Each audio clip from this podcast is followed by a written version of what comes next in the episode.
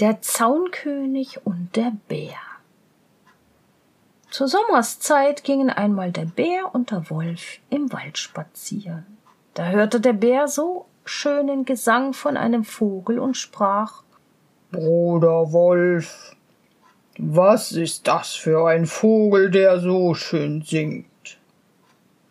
Das ist der König der Vögel, sagte der Wolf.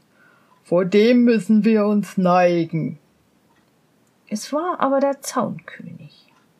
Wenn das ist, sagte der Bär, so möchte ich auch gerne seinen königlichen Palast sehen. Komm und führ mich hin. Das geht nicht so, wie du meinst, sprach der Wolf. Du musst warten, bis die Frau Königin kommt. Bald darauf kam die Frau Königin und hatte Futter im Schnabel, und der Herr König auch, und wollten ihre Jungen ätzen. Der Bär wäre gerne nun gleich hintendrein gegangen, aber der Wolf hielt ihn am Ärmel und sagte Nein, du musst warten, bis Herr und Frau Königin wieder fort sind. Also nahmen sie das Loch in Acht, wo das Nest stand, und trabten wieder ab. Der Bär aber hatte keine Ruhe, wollte den königlichen Palast sehen und ging nach einer kurzen Weile wieder vor.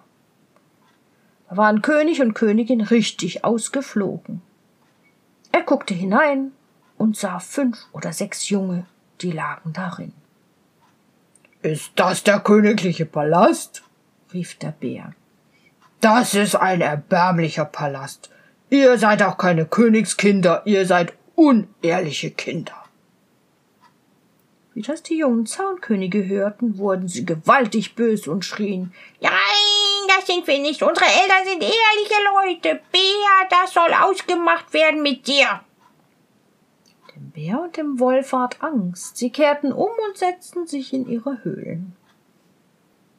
Die jungen Zaunkönige aber schrien und lärmten fort, und als ihre Eltern wieder Futter brachten, sagten sie Wir rühren kein Fliegenbeinchen an, und sollten wir verhungern, bis ihr erst ausgemacht habt, ob wir ehrliche Kinder sind oder nicht.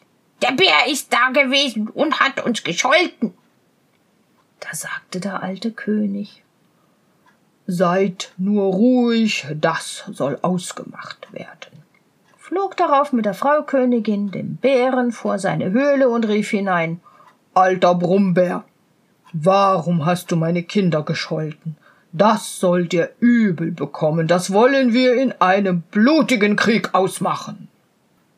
Also war dem Bären der Krieg angekündigt und ward alles vierfüßige Getier berufen, Ochs, Esel, Rind, Hirsch, Reh und was die Erde sonst alles trägt.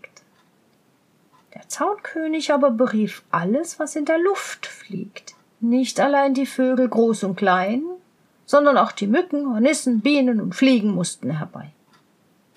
Als nun die Zeit kam, wo der Krieg angehen sollte, da schickte der Zaunkönig Kundschafter aus, wer der kommandierende General des Feindes wäre. Die Mücke war die listigste von allen, schwärmte im Wald, wo der Feind sich versammelte, und setzte sich endlich unter ein Blatt auf den Baum, wo die Parole ausgegeben wurde.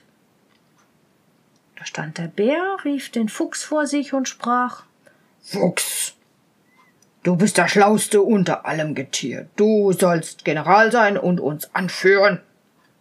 Gut, sagte der Fuchs. Aber was für Zeichen wollen wir verabreden? Niemand wusste es, da sprach der Fuchs Ich habe einen schönen langen buschigen Schwanz, der sieht fast aus wie ein roter Federbusch. Wenn ich den Schwanz in die Höhe halte, so geht die Sache gut, und ihr müsst darauf losmarschieren. Lass ich ihn aber herunterhängen, so lauft, was ihr könnt. Als die Mücke das gehört hatte, flog sie wieder heim und verriet den Zaunkönig alles haarklein. Als der Tag anbrach, wo die Schlacht sollte geliefert werden, hu, da kam das vierfüßige Getier daher gerennt mit Gebraus, dass die Erde zitterte.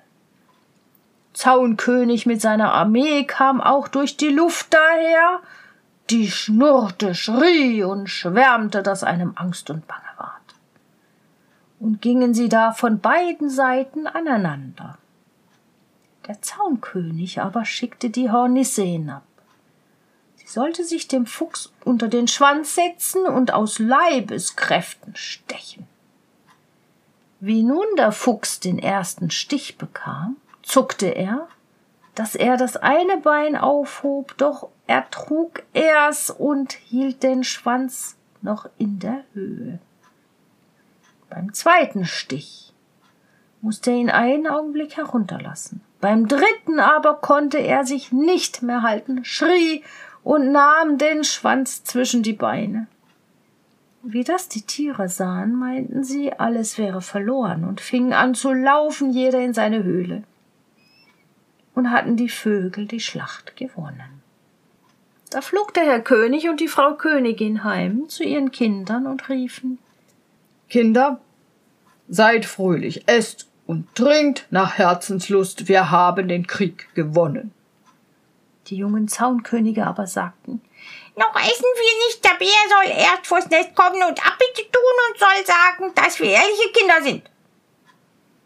Da flog der Zaunkönig vor das Loch des Bären und rief Brummbär, du sollst vor das Nest zu meinen Kindern gehen und Abbitte tun und sagen, dass sie ehrliche Kinder sind, sonst sollen dir die Rippen vom Leib zertreten werden.